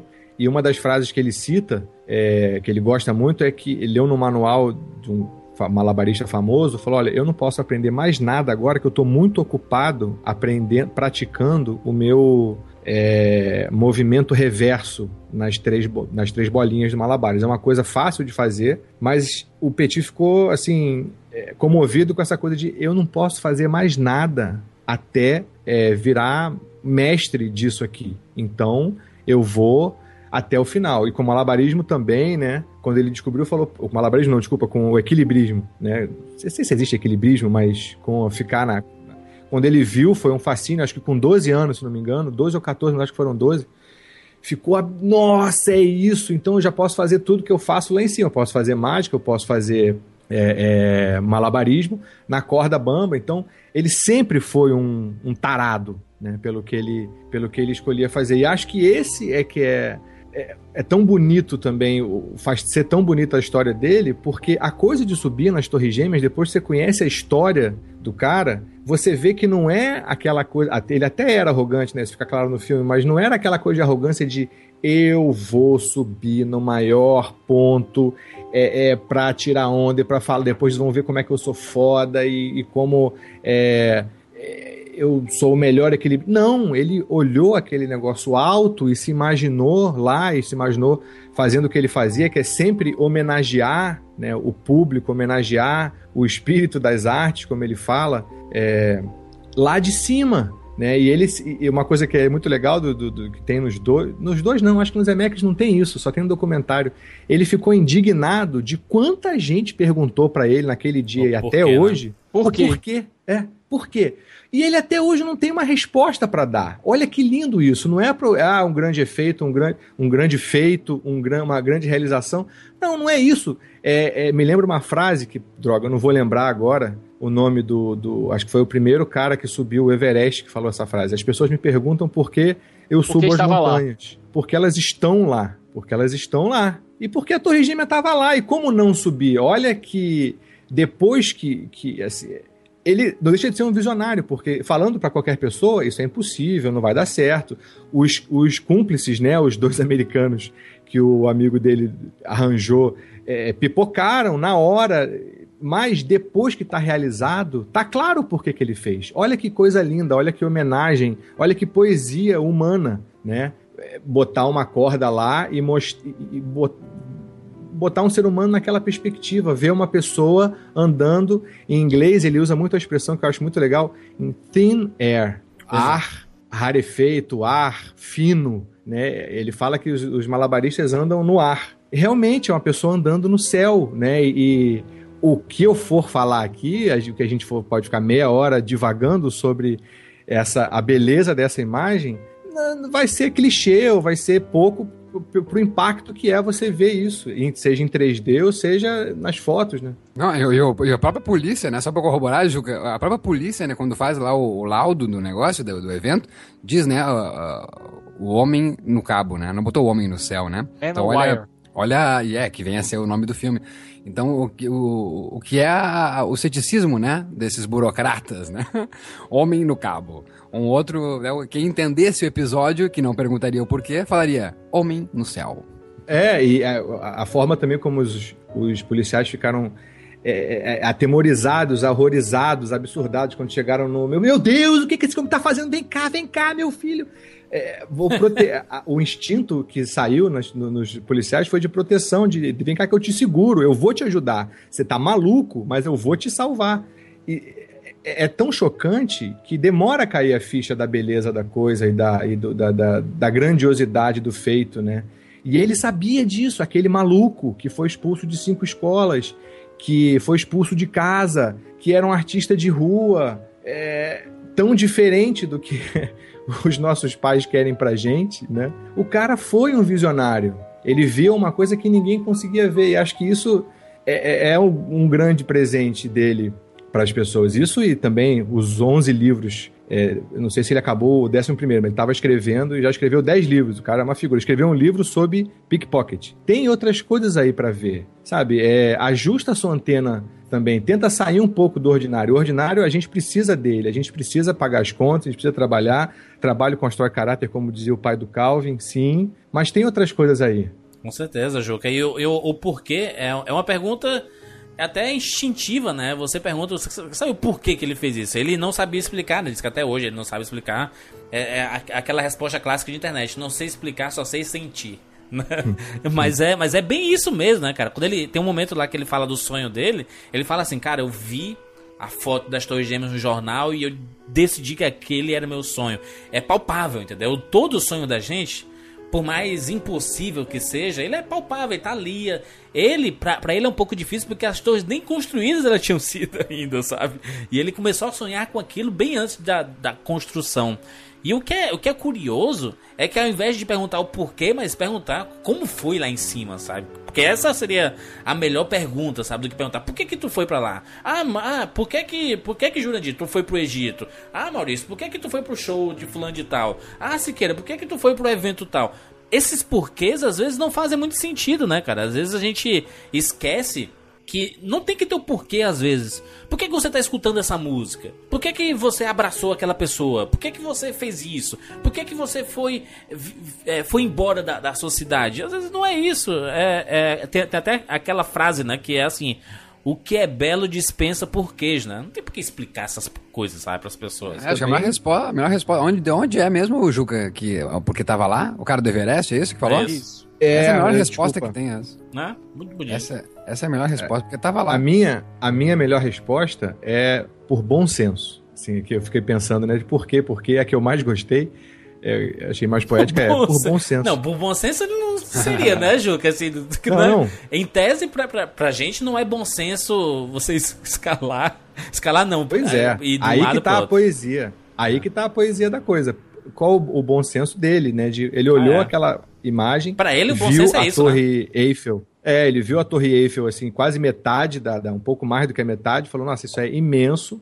São duas, ou seja, eu posso ligar uma corda é, a- de uma a outra.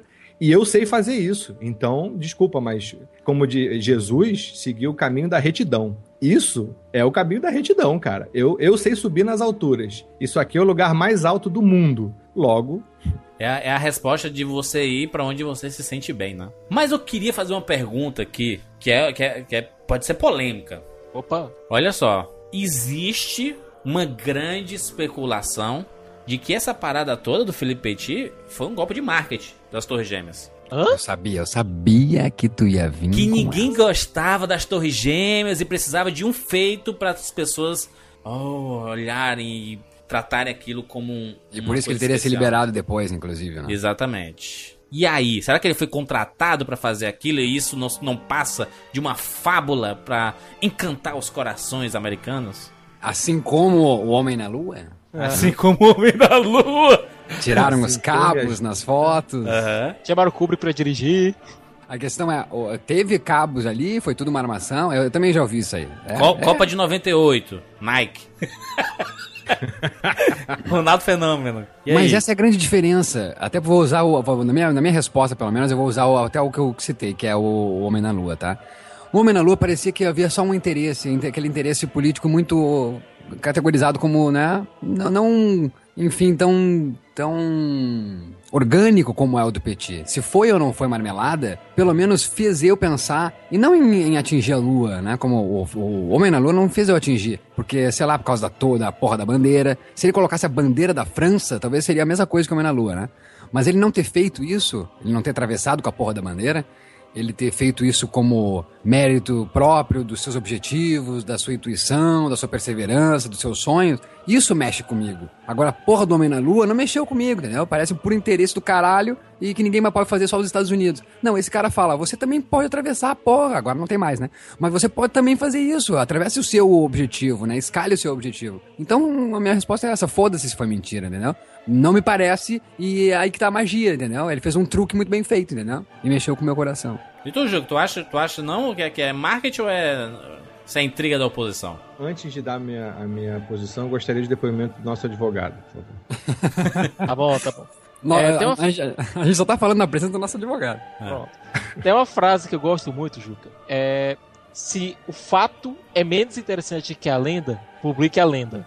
Publica isso aí. Excelente. Certo? E no caso, o que o Petit fez, tenha sido ele contratado ou não, inspirou muita gente. Ou seja, a consequência do fato é muito mais poderosa de qualquer que a origem tenha sido. A gente está falando desse fato agora, quase 40 anos depois. E, de todo modo, a força do ato não se perdeu. O brilho de inspiração que ele trouxe para as pessoas que acompanharam aquilo não se perdeu. Meritíssimo, isso é devagar. Eu peço para o meu colega advogado responder a pergunta objetivamente.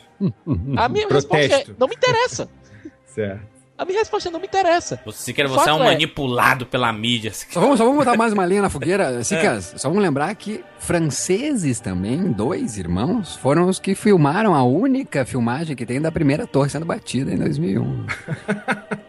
Coincidência. Eita. Sempre ignora a coincidência, a não ser quando você tem E os Lumière? Inventaram a câmera. Ou. Aí. Aí é hein, hein, tá, mal? gente. Tá, boa, boa, Jurandir, boa, boa. Mas deixa pro pessoal comentar aí. Vamos falar do filme agora. E o Joseph Gordon-Levitt, tava bem ou eu, eu- eu quero, eu preciso, eu preciso responder essa que, assim, eu, é, eu acho que pra mim é impossível que seja um golpe de marketing. Porque depois de ouvir e ver coisas do Petit, é, entrevista, o cara é todo coração. Ele não duvido que ele teria a carreira que tem, o brilho nos olhos que tem, é, é, esses outros feitos, né? Você vendo, analisando a coisa dentro de um sistema, de um conjunto de obras dele, é, ele não conseguiria mentir desse jeito. Eu acho que é, é, realmente o marketing que teve para aqueles dois caixotes que as pessoas viam foi incrível, mas não, não consigo. E acho que também é, é- é bem é, freudiano, né? Narciso acha feio que não é espelho. Se a pessoa não entende a motivação dele, tem que arranjar uma motivação que essa pessoa entenda, que se encaixe no quadradinho da cabeça dele. E se é uma questão mesmo de, de armação, eh, de repente o quem esteve por trás disso esteve junto na Notre Dame, esteve junto no Harbour Bridge. Enfim, claro, é uma puta de uma especulação, uma mega conspiração. Mas enfim. se foi bolado, teve uma reunião na sala de uma mesa de reunião, teve uma reunião onde foi determinado como é que ele contaria a história, como é que todos os envolvidos contariam a história oficial. Nunca que iam passar essas coisas absurdas que passaram. Nego ia falar, cala a boca, estagiário, você está inventando, isso aqui é para as pessoas acreditarem. Não vai me botar um policial de, de, de olho aberto. Não vai me botar ele brincando é, é, é, de se esconder atrás de um poste ou de uma viga, andando de um lado para o outro com um policial. Mas essa Não é a história que ele viu, conta. é. É a história o que ele conta. Isso, não, exatamente. A história que Ele eles pode dizer contam. que pousou um, um ET. Não, o que eu quero dizer é que se ele tivesse macomunado com um monte de gente, é, teria sido muito mais fácil ele o acesso dele lá em cima e não teria necessidade de inventar tanta historinha que parece fantástica quando você conta. Entende? É isso que eu quero dizer. É, mas é, é, de novo Homem na Lua, né? As histórias fantásticas que contam, né? Que a bandeira tá tremulando porque ela estava dentro de um tubo e a bandeira tremulou por causa do tempo que ela estava no tubo. Um dos melhores filmes do Kubrick. Deixa assim. Aliás, quem é que- aliás, então vamos só para finalizar essa questão da conspiração. Quem é que teria dirigido esse feito? Se o Kubrick dirigiu Homem na Lua, quem é que teria dirigido o feito do Petit? Anos 70. Coppola. Não, Coppola não. Coppola. Scorsese, velho. Scorsese dirigiu. É, um bons companheiros. Não, por causa do, do Nova York, por causa do. ou Woody o Allen, então. Allen, O de Allen ou o Scorsese. É, ele tem, ele tem, Não, tem não, muita Allen comédia. não, Podia Woody ser o Allen de. Allen. Tinha que ser o Não, de Allen. A menina. mas o Petit- o a- Petit a, mulher, parece a. Anne com, com violãozinho, cara do de Allen. Jurandir. Próxima, vamos passar pro próximo assunto. Gordon Levitt, esse menino de ouro, chamado Gordon Levitt. Ele sempre manda bem, né, esse menino? Nossa. Olha, Ah. eu vi muita gente reclamando do sotaque dele, que era muito forte, mas quem assistiu o viu é? que o sotaque do Petit Ah, é realmente é. muito forte. Exatamente, para tudo. Eu escutei, eu não sei onde é que foi, se não foi no Facebook, no Twitter, alguém falando. Quando eu começava a sentir vertigem é, do 3D, do, dos Emacs, vinha a voz do Joseph Gordon-Levitt e estragava tudo. Aí eu já fui pro cinema, assim, ai cacete, a, a porra da maldição do sotaque, né? Do sotaque falso e tranã. Cara, eu, eu não entendi nada do que as pessoas. Sabe? Eu achei muito bom, queria ouvir de vocês, mas eu achei o sotaque dele excelente. Não só o sotaque, mas a mimetização da dicção do Petit. O sotaque e a forma do Petit falar. Sabe? Se ouvindo o Petit e depois escutando ele. É, claro, tem a diferença de, de- talvez um pouquinho do timbre, do tom, mas parece o Petit mais jovem, sim, cara. Sim, ele parece. fala muito igual ao Petit. Não, e a dificuldade, né, cara, de que é, imagina de controlar, olha quanto tempo tem o corte final do filme. Mas deve ter sido rodado muito mais do que isso. Puta que, que, claro que a gente sabe que tem várias tomadas, tem, tem, tem seu tempo, né, não é contínua a filmagem, mas mesmo assim, que inspiração, e não perde o tom em nenhum momento, assim, tu pode ver, ah, não sei a ordem que foi filmado o filme, mas enfim, meio, começo, meio e fim, é, tá, o, o- pode, como o Juca falou, o timbre, tudo ser diferente do Petit, mas a performance dele tá incrível desde o começo, Ah. meio até o fim, né? Incrível, ele não, ele não perde o tom. E, e quem viu ele no Jimmy Fallon, eu convido a vocês aí que estão ouvindo a assistir ele no Jimmy Fallon, Link no post. ah, divulgando o, o- o- a travessia. A entrevista é muito pouca, como todas do Jimmy Fallon, enfim, desses talk shows. Mas ele fala em francês uma hora, pelo amor de Deus, ele realmente fala em francês. Ele É, fala é, francês. eu arrisco, desculpa, mas eu arrisco, ainda digo mais, ainda, ainda vou além. É, em, em termos de sotaque inglês, quer dizer, desculpa, em termos de um americano imitar sotaque, foi a melhor imitação de sotaque que eu já vi, um americano fazer. Porque imitar sotaque, ou pensar em, em- em linguagem, em diferentes idiomas, é, é falar em fonemas. Né? Primeiro, Não. primeiro não, mas enfim, a parte importantíssima é você entender que fonemas da sua língua são parecidos e principalmente os fonemas que não são. A nossa língua a portuguesa tem acho que 32 fonemas.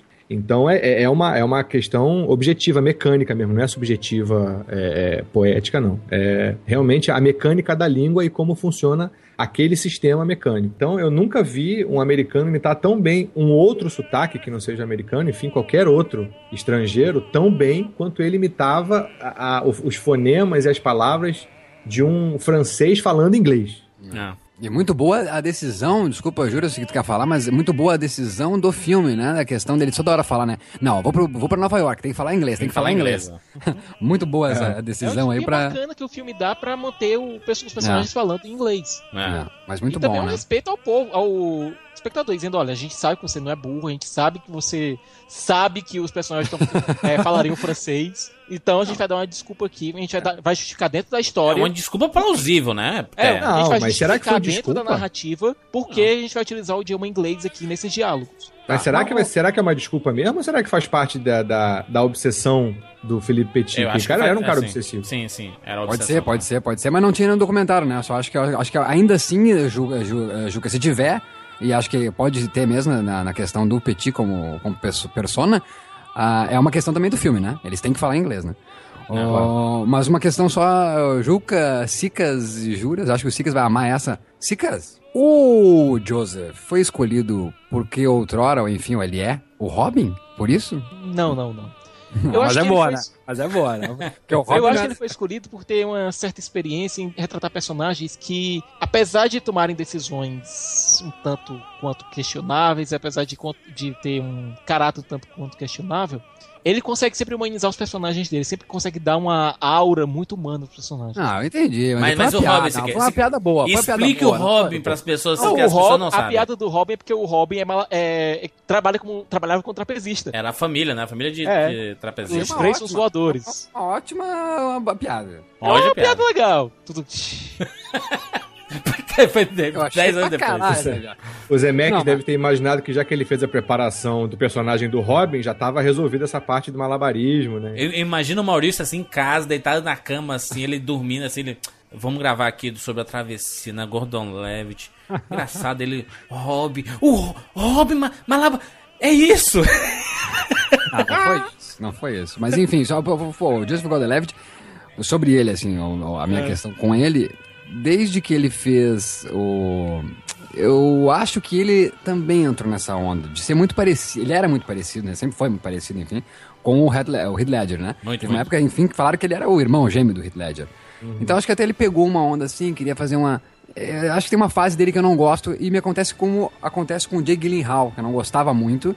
E depois do Prisioneiros eu amei o Jake Gyllenhaal, hoje eu amo o Jake Gyllenhaal. E acontece comigo o mesmo com o, o Joseph. Depois, acredito que depois do. O. 500 dias com ela. 500 dias com ela, comecei realmente a gostar deste eh, menino. Ah, não, tem o Hesher, né? O Hesher, Hesher, que ele faz com a Natalie Portman, que eu não gosto muito, eu acho que ele tá ali muito, Heath Ledger. Eu acho que é com o. Ele faz o. Hora de voltar, não, né? Looper. no Looper. Não, eu não, aquele é Não, o não. dos Hora, Scrubs, de, não? hora de voltar ao Zac Braff. É. É, é o Zac Braff Scrubs, ah? Não? É. É, né? Mas é o Zac Braff, Zac Braff. Não, mas, mas eu acho assim, que o, que o Gordon Levitt é um cara que tem 34 anos, é um cara novo, mas tá, tá desde os anos, anos 80 fazendo filme, né? Então a gente viu esse cara crescendo, né? Ele não apareceu hoje, né? E é, e é um cara que tá muito presente, cara. E se você for acompanhar, ele tem um vlog muito bacana, cara. É Hit Record no, no YouTube, que ele, é, ele faz em comunidade, sabe? Ele chama a maior galera pra dizer assim, ó, gente, o tema da semana é fazendo brincadeiras no parque. Aí todo mundo, do mundo todo, começa a fazer vídeos com brincadeiras no parque, com algumas atrações e tudo mais, e manda pra ele, ele monta um vlog, assim. É um cara muito envolvido, cara, muito... As entrevistas dele sempre são excelentes, cara. É um cara bem-humorado, sabe? Isso. Ele, ele é um, ele é um Adam Sandler menos, menos Não, a largado. dança não porre, Maurício, pelo amor de Deus. Não, não, eu digo o Adam Sandler no quesito de ser gostado. Todo mundo gosta do Adam Sandler. Ninguém É um- gosta mais do Adam Ninguém gosta do Sandler. Adam Sandler. Passou essa fase, Maurício. Não, não tô dizendo 90. público, cara. Tô dizendo ele como per- persona no cinema, Acabou como com o paizão bem relacionado. Não, Adam Sandler é super bem relacionado. É essa questão que eu estou falando. E o Joseph tem cara de ser um cara muito bem relacionado. Ser um cara boa praça, todo mundo gosta dele. Não tô falando como ator, como pessoa. Nossa, eu vi a entrevista lá pro lançamento do Pixels recente do Adam Sandler. Ele, ele claramente ele tava. Gente, me, me matem aqui, sabe? Ele tava com ódio inacreditável de estar ali. Ele falando com a Mônica: Oi, Mônica, tudo bom com você? Aí a Mônica: Ai, ai, oi, oi, Adam Sandler, o ator de Hollywood. E ele lá com a cara de: Nossa, eu acordei, gente. É a Mônica. virada. A Mônica do Mário de Souza, pro lançamento do Pixels, eles fizeram um vídeo aí horrível. Ah, é, Nossa, não. não, porra, Adam Sandler. Nossa, até, até eu quase regurgitei aqui. Eu acho que você regurgitou. acho que você. Dá uma olhada. Mas aí. esse menino, mas, mas esse menino, cara, é um menino de ouro, cara. Ele manda bem demais. Inclusive, eu gosto muito do filme que ele dirigiu, aquele Como Não Perder Essa Mulher, do Don John, né? Que ele fala sobre o cinema pornô e tudo mais. Ele, Ah, so- sobre adorou, a né, tara. gente? Que adoro. Ele Autobiografia. não fala né? de cinema pornô, ele fala de um cara que gosta de assistir, acessar um Exatamente, não é cinema pornô, vida, exatamente. uma Ele, ele fala. dia, né? tem, tem, tem no Netflix, inclusive, assista. Como não perder essa mulher, pior título, o nome do filme original é Don John.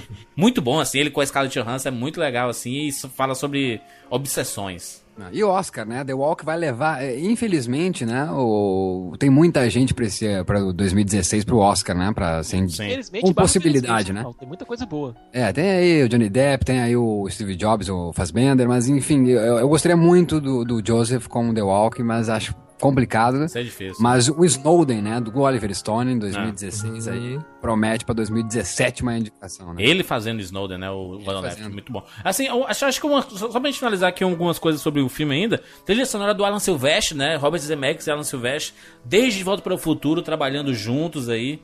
A trilha, a trilha do De Volta para o Futuro é do Alan Silvestre, né? Ele aqui no... Ah, Desde antes, né? Desde tudo por uma esmeralda. De- desde sempre. É, desde sempre. Sempre trabalharam juntos e bacana ver o Alan Silvestre, o cara que criou o tema dos Vingadores, né? Que a galera é apaixonada. Ela é muito bom. Só, só, pra, só pra comentar a travessia em si, né? Ou o momento da, da travessia. Dá para perceber que é fundo verde, né? Que ali é falso. Obviamente, né? Porque, enfim, né? Nossa, só, só, só, só um pause. Assim como eu fui ver agora Avengers 2. Que horror é esse filme?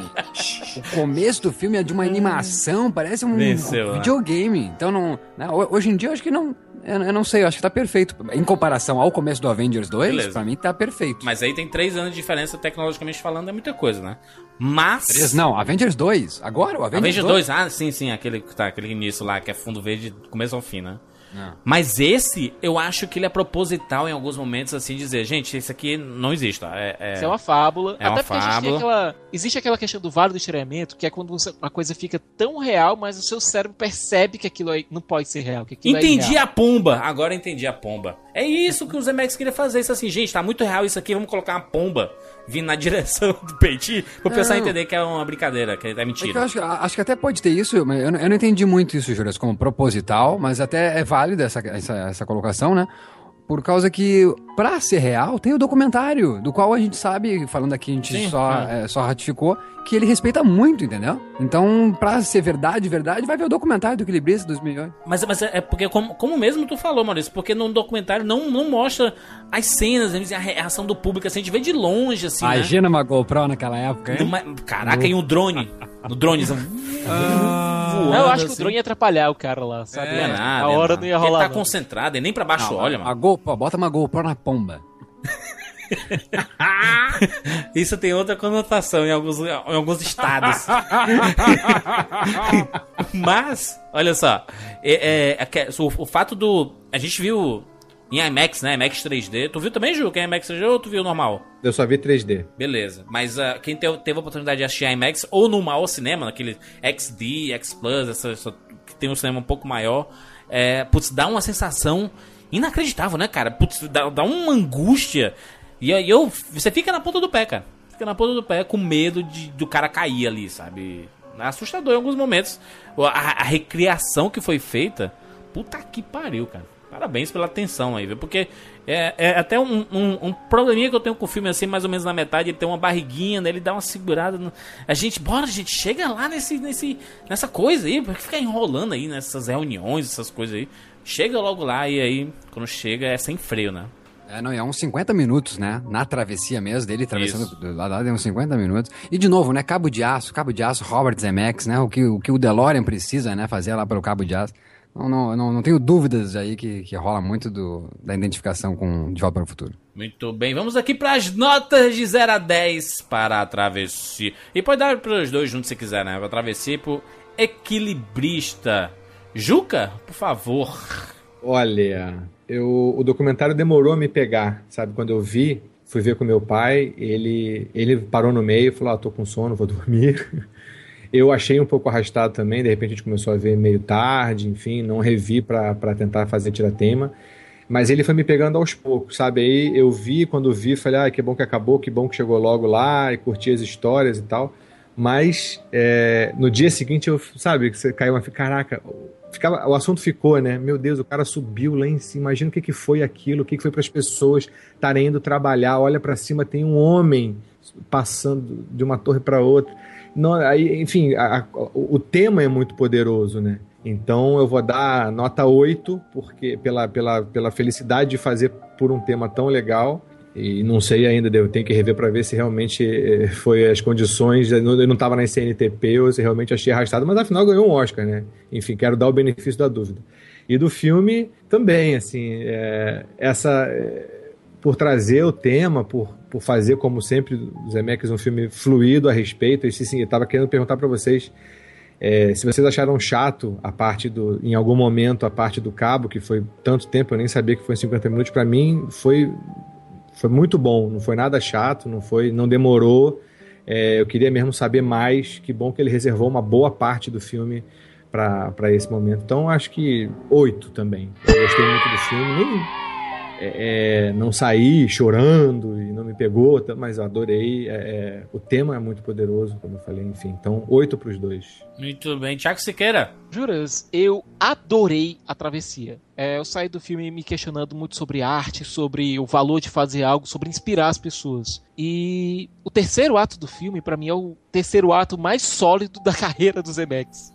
é, pra, tra pra travessia eu dou 9, pro equilibrista eu dou 9,5, porque é um documentário bem realizado, bem feito, instigante sobre um assunto que nas mãos de um cineasta menor poderia ter ficado muito, muito arrastado e muito chato, mas que é um documentário que faz com que você se apaixone por aquelas pessoas que estão lá. Legal. Então, 9 para a travessia, 9,5 para o equilibrista. Eu vou dar minha nota aqui também. É interessante tu falar isso, que era do, do documentário, assim, que você fica apaixonado por aquelas pessoas. Talvez porque ele é bem humanizado. O documentário é isso, né? Ele humaniza demais, né? Ele mostra as pessoas verdadeiras ali. A única coisa que me tirou um pouco do documentário é o fato de ter a, dra- a dramatização, sabe? Pra mostrar. É ah, aquilo que não funciona muito bem, né? eu, eu, eu fico- um pouco assim, putz, é, mas, mas não é um documentário, é um documentário ou ficção, assim, é, doc- é um documentário, é um filme narrado. é, eu fiquei pensando assim, né, se.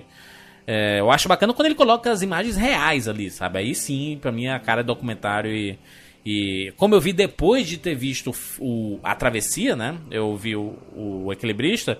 Ainda assim, eu achei a história muito poderosa e é bacana ver o Felipe te falando com a empolgação dele. Pô, o cara se sentão empolgado ainda com a história. Quantas vezes ele já não deve ter falado sobre o diabo dessa história em palestras, em universidades, em o que for aí, em entrevistas, é, em TEDs, etc. E ele, no filme, ainda empolgado pra caramba falando sobre o assunto, mostra que aquilo realmente mudou a vida dele, o quão importante foi aquele feito, não só pra ele, mas pra muitas pessoas, né? O, documentário eu dou uma nota 8, 8,5, assim. Pro filme eu dou nota 9, achei excelente. Putz, a imersão do IMAX foi pff, sacanagem, assim, o 3D realmente, ele te, te- é, como o Maurício já falou muitas vezes em muitos Rapaduracasts antigos, o 3D não é jogar coisa na sua cara, mas é você entrar no filme, né? É e é exatamente isso. 3D é isso. É, você é um, um dos cúmplices do Felipe Petit ali naquela história ali. É muito bacana. Nota 9, excelente filme, trilha sonora muito bacana. Os atores, o Zemeckis, que saudade de ver o Zemeckis fazendo esses grandes filmes sobre histórias mágicas, assim, né? Tomara que ele não demore muito tempo pra fazer outro filme desse. Que a gente se apaixonou, né? O próprio Forrest Gump, esses filmes de grandes histórias, é, a gente se apaixona mesmo. Nota 9 para A Travessia. Maurício Saldanha, depois de muito tempo dando nota aqui. Ah, depois de dois anos e oito meses, aqui, eu vou falar pra caralho. Já Então, falou pra caralho. Então, falei? Pô, desculpa. Ah, então, vamos lá. Nota. Ah, em primeiro lugar, eu já falei várias vezes, eu falo de novo, é complementar um ou outro, o documentário e a ficção. Em primeiro lugar, porque o documentário mostra que você não esteve lá. Fique sentado vendo essa porra, porque outros que foram. A ficção diz, você está junto com a gente. Então, acho que esse é o, é o- é o prazer que é de ver a travessia e ver o, o documentário. Eu gosto muito da- dessa ação aí de, de colocar as imagens é, ficcionais no documentário. Não é ficcional, né? Mas enfim, a dramatização do acontecimento, porque eu acho que é mais um documentário sobre o Petit do que sobre o evento. E o evento é o Petit, o Petit é o evento. Então é isso. É o cara conta naquela adrenalina louca.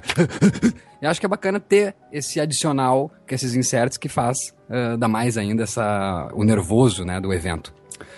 Ah, então, acho muito bacana o Zemex, que é conhecido por todo mundo, e a gente já falou muito em Rapadura Cast sobre a questão do Sessão da Tarde, né? O, o Zemex é da Sessão da Tarde, o De Volta para o Futuro, o Forrest Gump, enfim, até o Náufrago, né? Já passou. Roger? Rabbit. Mas o Roger Rabbit, é, acho que o com a travessia ele é parte da sessão da noite, ele faz, né? Já treinou com talvez com o voo, com revelação.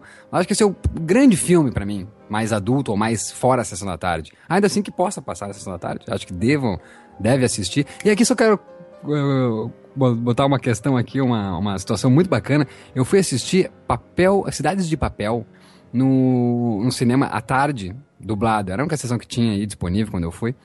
E o. Eu saí do cinema, cara, tinha nove meninos e uma menina com os, com os pais ali, o responsável por aquela galera toda. E o que porra é essa? Que legal, cara, a criançada vendo um filme desses, né? Já mexendo com a questão da, de relação, sobre o mito da mulher, né, do homem, mitos, né? Os mitos, nossos mitos aí de relacionamento. E depois, quando eu saí, eu vi que a sessão do Minions era no mesmo horário, então devia estar lotado Minions e a criançada foi por cidades de papel. Então acho que a criançada tá pronta assim, cara. Eu desde muito cedo vi filmes que não não era, né, se for a gente categorizar isso e catagoli, catagoli, cat, categorizar, categor... Categorizar. Categorizar.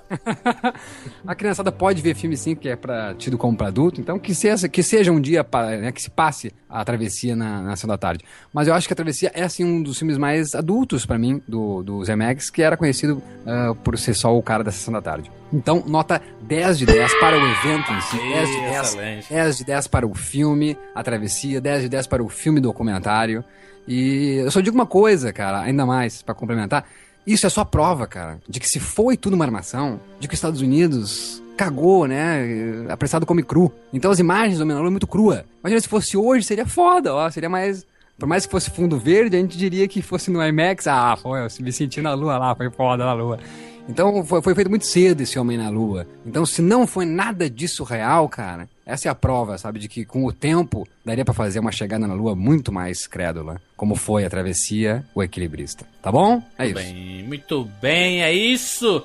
Deixe seu comentário aqui no rapaduracast.com.br sobre a travessia, sobre o equilibrista, sobre Felipe Petit.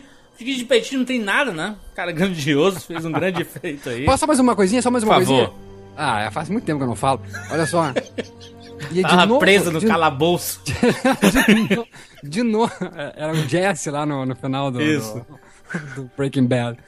Então, só mais uma coisinha. Se o seu filho, assim como eu falei aqui que acho que o, o Zemex teve uma, uma ligação, lembrou do seu trabalho com o Job para o Futuro, entendeu, né? Que tinha uma, uma ligação. Assim como o Michael J. Fox fala com os pais, pô, se lá no futuro, né? O seu filho manchar lá, né? Ou queimar o tapete, né? Não, pega leve com ele. Fazer a mesma coisa, vejam De Volta para o Futuro, vejam o Equilibrista e Travessia. E se vocês tiverem um filho que se trepa em tudo, não faça nada, não repreenda, né? Pra ele não fugir de casa, como falou aí o Juca, que teve uma vida foda, né, Juca? Então, deixa o menino trepar nas coisas, entendeu? Quem sabe não possa virar no futuro um Felipe Petit, tá? Muito bem, muito bem. Deixa aqui seu comentário no rapaduracast.com.br. Você pode seguir a gente nas redes sociais, tem nossos links aqui na postagem desse cast. E a gente se encontra na semana que vem. Tchau.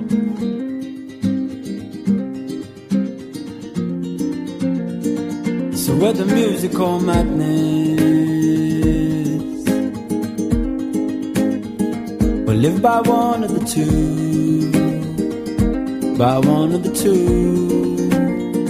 So go on, fill your heart up with gladness. Not a moment too soon.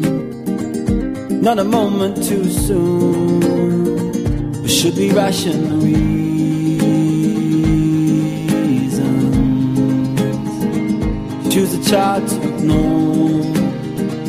Of this I've never been sure.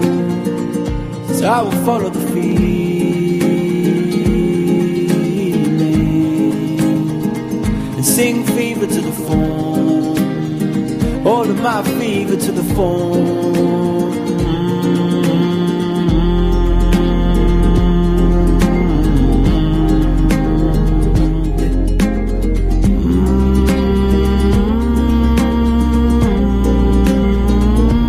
Cause the very thing you're afraid, afraid of, that keeps you clean but unclear, clean but unclear, is the dirt that you're made, made of, and that's nothing to fear. No, it's nothing, my dear. But how do I know what you're thinking? Maybe I thought it before.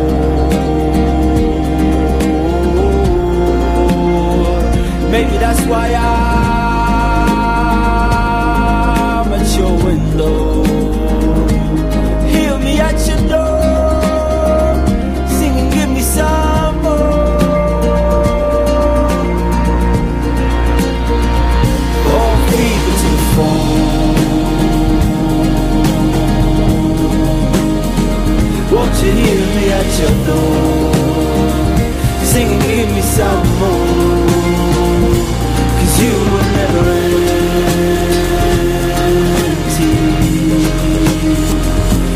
we've been here before. Yes, we've been here before. And that was always plenty.